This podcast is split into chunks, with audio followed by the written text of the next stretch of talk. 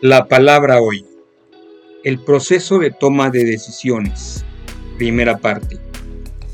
Proverbios 16.3 nos dice, Pon en manos del Señor todas tus obras y tus proyectos se cumplirán. Si durante toda tu vida te advirtieron que tuvieras cuidado de no tomar decisiones equivocadas, el miedo puede hacer que pierdas las oportunidades que Dios te está dando. Y si la trompeta no da un toque claro, ¿quién se va a preparar para la batalla? Primera los Corintios 14:8. Pues si hoy estás como un caballo entre dos manojos de heno, incapaz de decidir cuál de ellos comer, y tienes miedo de hacer la elección equivocada, seguramente está pasando algo en tu vida. Te estarás muriendo de hambre. Es la hora de actuar. Tu necesidad de hacer todo perfecto y tu deseo de controlar todos los resultados posibles pueden hacer que te detengas.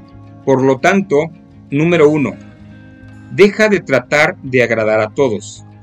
Tenerle miedo a los demás es una trampa, pero el que confía en el Señor estará a salvo. Proverbios 29-25. En el momento en que sepas qué es lo que puede traerte realización y si esto está dentro de la voluntad de Dios, Traza tu ruta según este descubrimiento y rehúsate a dejar que las opiniones de los demás te paralicen o distorsionen tu visión. Número 2. Acuérdate de que con el tiempo tus objetivos pueden cambiar. Lo que te es necesario hoy puede no ser lo correcto en unos años. Por lo tanto, reevalúa tus planes regularmente y estate dispuesto a cambiar de dirección. Uno puede planear su vida, pero el Señor decide lo que a uno le va a suceder. Proverbios 16:9. Cuando tu perspectiva espiritual dice no, por favor, ponle atención. Número 3. Cuando Dios esté de tu lado, tú prevalecerás. Alguien le preguntó a Abraham Lincoln si él tenía la seguridad de que Dios estaba de su lado.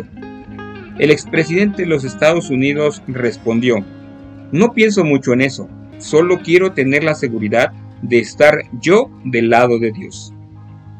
Es común especular sobre cómo nos gustaría que fuera nuestro futuro, pero solo Dios controla el futuro.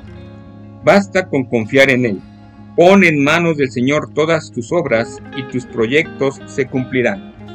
Esta noche el Señor te dé paz, fuerza tu corazón y renueve todo tu ser para el día de mañana seguir trabajando y poner el nombre de Dios en alto.